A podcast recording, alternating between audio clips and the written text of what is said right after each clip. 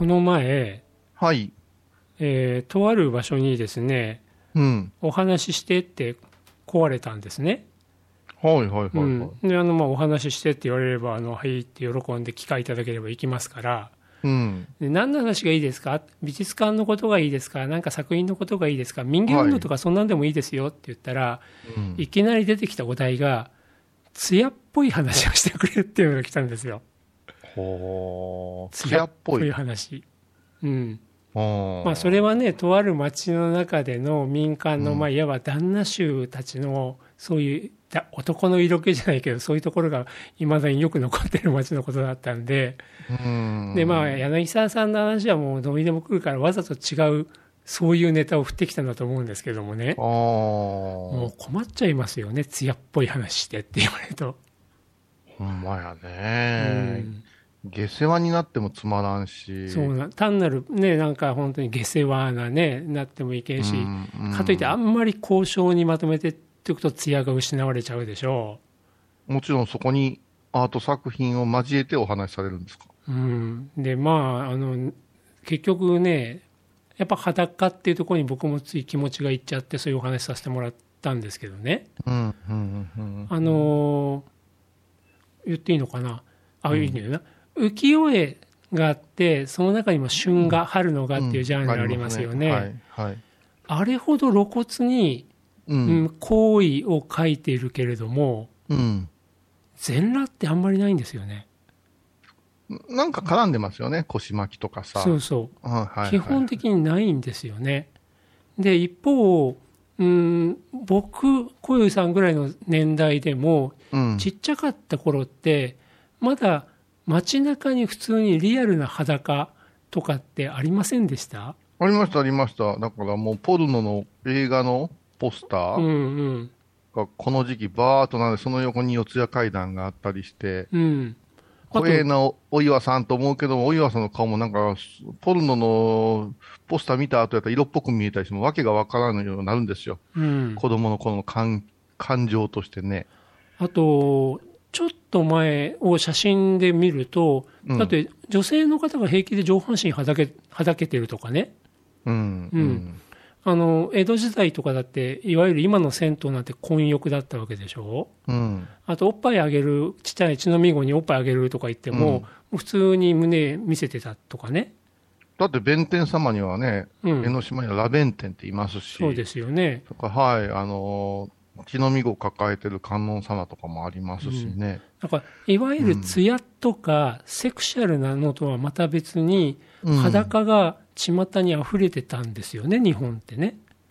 うーん、ああ、そううん、かな。だけど、だけどうん明治になって諸外国のあヨーロッパの基準に合わせなきゃっていうところでこんな下品なとかね未開な感じじゃいけんっていうんで、そういうのはいけんって言って裸がどんどん締め、まあ、出されていったというかね服着なさいということになっちゃったわけですよねうん、そのくせ、彫刻はリアルよね。だからまさに芸術の世界では全裸がなだれ込んできたわけですよ。ああ、なるほど、なるほど。うんうん、だってヨーロッパでは人間の体っていうのは一つの理想の形態であって場合によっては神の姿をまあ置き換える器だったわけですから、そうか。ううんん。肉体美ですもんね。うん、芸術の世界では、うん言葉は日本にはなかったと思うもんね。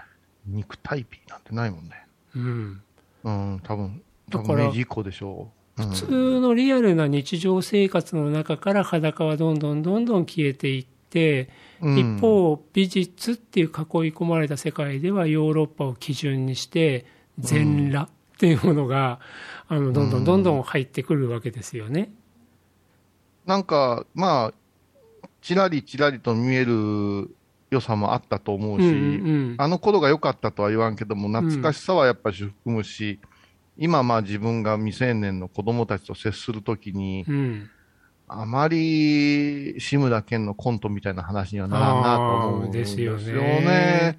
ねもう絶対、あの、女中さんたちのお風呂なんか飛び込むとかさう、ん。あの芸能人のこううん。運動会なんか、うん。水中運動会なんか、絶対ポロリがあって、なんかそれ、うん。待ってるようなのもあったし、うん。再現フィルムなんていうのも、どうも怪しげなのが多くて、うん。そのくせ、ニュースとか見ると、えらいリアルなニュースをしてくれてね、うん。うん、一連の下世話なニュースっていうのは、知りたくないよ、そこまでっていうようなことを平気でペラペラペラペラ言うし、そういう裸に限らずに、いろんな事象っていうところでも、うん。例えば僕なんか美術館ができた頃の昭和の5年ぐらいの新聞記事とかくくってると、うん、もう今の週刊誌、今のじゃないな、僕らが子供の頃のゴシップ週刊誌と一緒ですよね、ほとんどね、新聞があね。そうなんですか、へえ。うん。もう色恋沙汰とかいっぱいありますからね、書いてますからね。だから、見ちゃダメですよ言って、タッパーのような容器の中に密閉してるんじゃなしに、うん。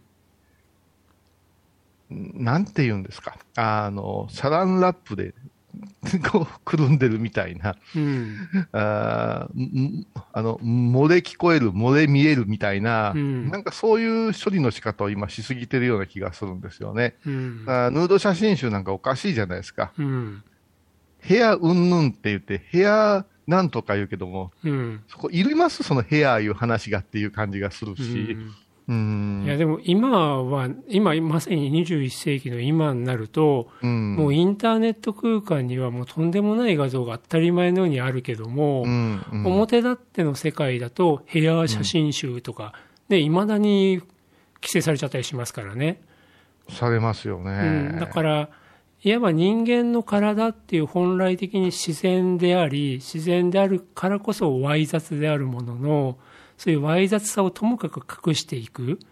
で、いつの間にかそれが自然な存在である、自然のありようっていうのを何かのコードで押し込めちゃってる。で押し込めれば押し込める分だけ。特に日本は不器用で、オリンピックあるからコンビニからそういう雑誌をなくしましょうっていうけども、うん。あれ、これ外国人が見るからなくすの？っていう話であって、うん。子供が見るからなくすんじゃねえかなと思うんやけども、で、最近コンビニふらふらと行くと、結構なグラビアがまた復活してきて、だから、なんかみんな、ゆるゆるなとこでやってるんやろうな、いう、うん。うー気がするし、統一感ねえなっていう気もするし、で、なそれをどこまでアートで言うんかっていう、うん。ちょっと知り合いの、ちょっと名前出せないんですけど、知り合いの人が写真集の話になった時にうん。いただいたんだけども、これどう見ても作り手は、エロ一面、全面出して違うかなっていううん。もので、で、ちょっと尋ねたら、あの、私たちも、マネージャーも含めて、あー想像とは違った格好に 出ましたって言って、うんあ、そのこともあるんだね、とか言うし、難しいとこかな今、フィギュアの世界なんかもすごいですよ。どういう点が？いやいや、もう、裸のフィギュアものすごい多いですよ。でしょうね。まあ、うん 3D プリンターもできたからでしょうけど、うん。まあ、ただ、やっぱし、人間の体を縮小しただけで、リアルなフィギュアができるかってそうでもないっていうことにみんな気づき始めてるから、うんあのディフォルメするところはディフォルメせんのいかんのかなっていう、あれはありますけどね。うん。だからまあ今も話がいくつも筋が入ってきたけども、一つにはもうヨーロッパ化することによって封じ込められていた、隠されていった人体、裸もあるし、うん一方アートっていう世界では逆にもう全裸っていうものがどんどんどんどん普通になってきて、そこから出てくる正しく高尚な彫刻なんかだと全裸の女性像が街中に立ってもよかったりするわけですからね。そこなんだよ。そこなんだよ。おん女性もあるも男性のやつもあるじゃないですか。ありますね。どこ、どこ見たらええねん、これって思いますやんか。でもそれがね、アートだから、わからないものの方がおかしいとかね、ここにいやらしさを感じるお前の方がおかしいとかっていう、そういう変なアートの特権論があったりしたわけですから、やっぱそこは柳沢さん的には変ながつくんですか変なですよ。もうどう見たって変なですよ。うんいや、あのーこれ本編で今度喋れるかどうかはいつか喋りたいって思うとさ、うんまあ、エドも今お、あのーうんアフタートークですけども、もう一つグロっていう世界あるじゃないですかう。ん。グロもすごくことになってますからね、今。ううん。ん。まあ、エドとグロっていうのはすごくって、どこまでがグロテスクは許されるかとかさ、うん。これもまたアートなら許されるみたいなところがあって、うん。うん、ギリギリのところかなというのをよく目にするんですよ。まあ、そういう作家の友達多いんで、うんでもあと最近若い子たちがエモいエモいってよく言いますよね。あ、エモーションの。エモーションエモーション。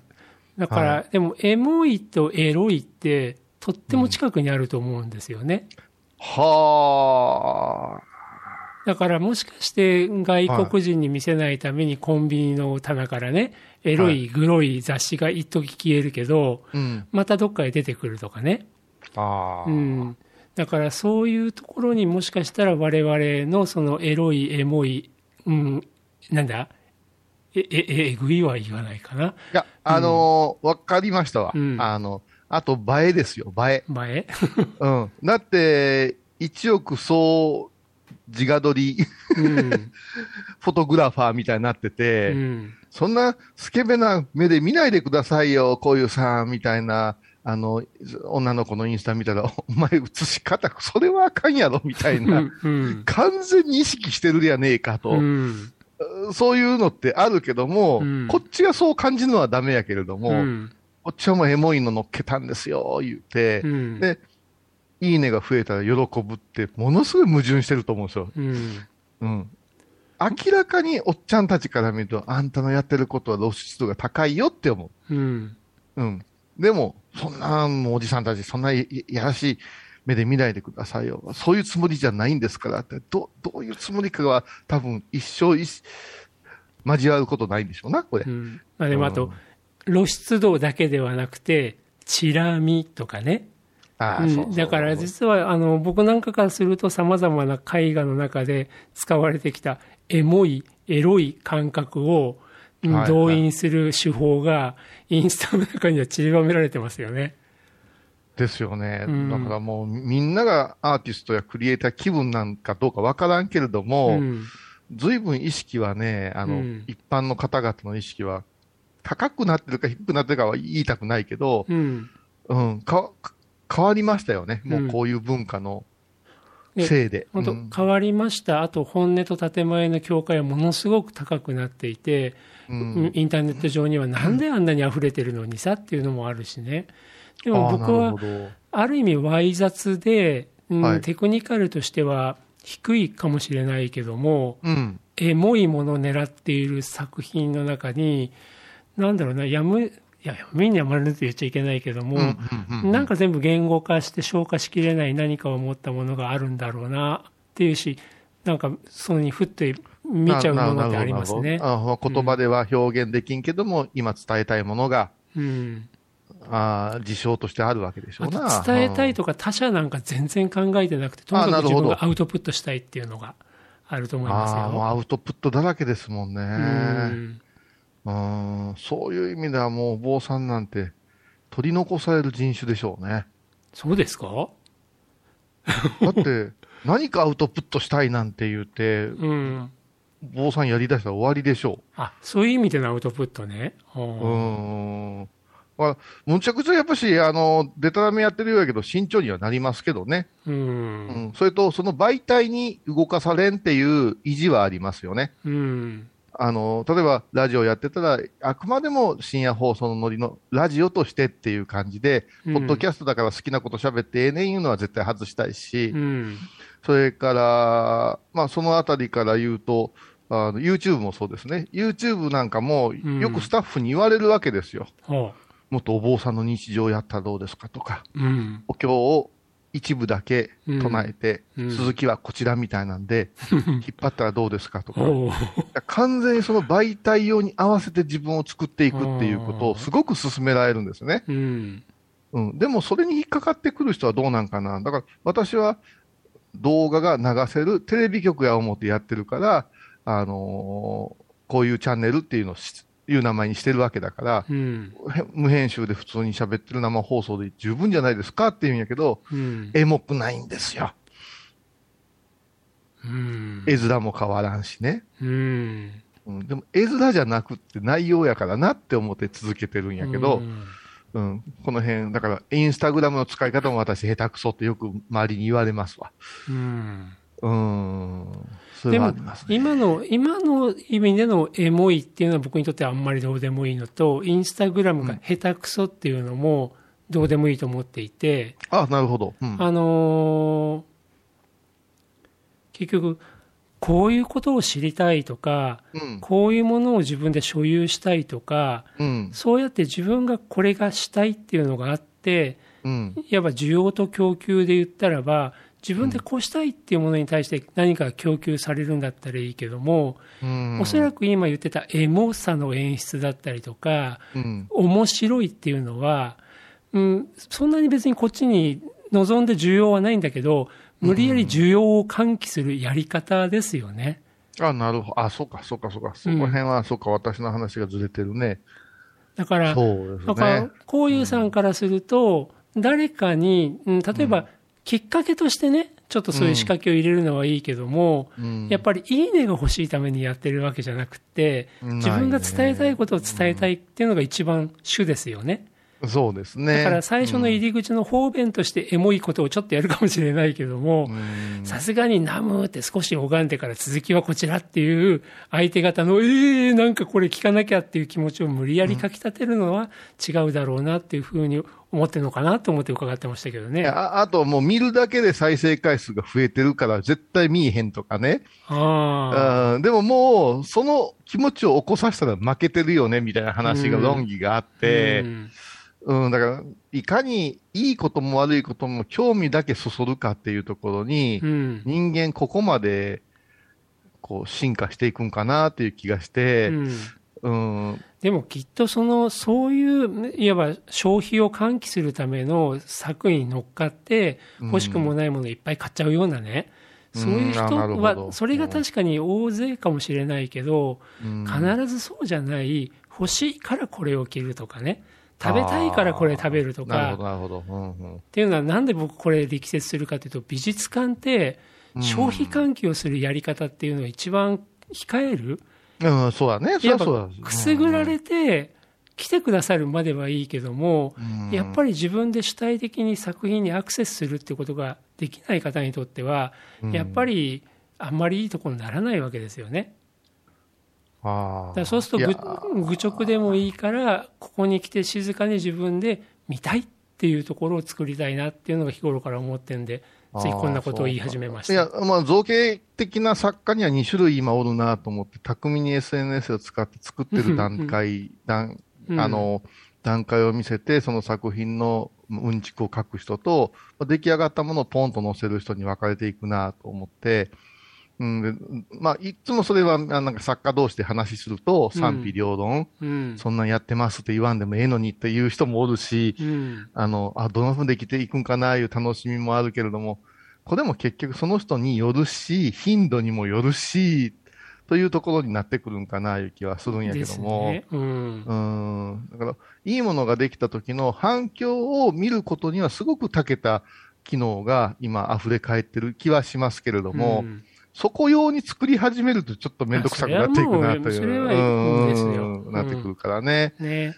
だからまあ、ずっとこの間から柳沢さんと、えー語る作家云々問題がね、うんえーありましてですね、えーまあ、そろそろちょっとお盆も終わったんで、えーのんびり、えー説明のない美術館の作品を楽しもうかなと、えー思ってますけどね。うんでその時に僕からすると何も説明しなくても自分で見る自分で感じるっていう力を持った人はきっとこういうさんのお寺に行ってお堂の中にポツンって座った時にいろんなものを引っ張り出せる感じ取れる人なんだろうなって思ってるんですよね。でも最近そういう人がね、ちょっと増えたから嬉しいですよね。まあ、柳沢さんつながりで作家さんも来てくれるようになったし、うん嬉しいし、それから、まあ、もう一つだけ付け加えると、あの作品にもう一遍会いに行きたいというのと、うんうんあの空間に座りたいっていう感覚が似てるなと思うんですよね。似てる似てるうん。だから、あ、朝顔そろそろ見に行かんといかんなとかね。うんなんかこう、こう出てる出てへんは別ですよ。その、うんだけども、あそこに行ったあの絵に一回見たからいいやじゃないのがもう美術館のやっぱりすごく深いところであって、うんお寺もそうなんですよね。いろいろな制限があるでしょ？うん正座しとかないかんねえとか、うん窮屈だねとかあるけども、ああ、やっぱ来てよかったねって汗かきながら帰っていくっていう、その辺ものすごく似てるなと思っうんて、と思います。その間に入ってくるチープなものっていうのは、ちょっとなかなか、あ、あ相手せん方がええんかなとは思う。と思いますよ。はい、はい。すいません。ありがとうございました。いえいえありがとうございました。はい。はい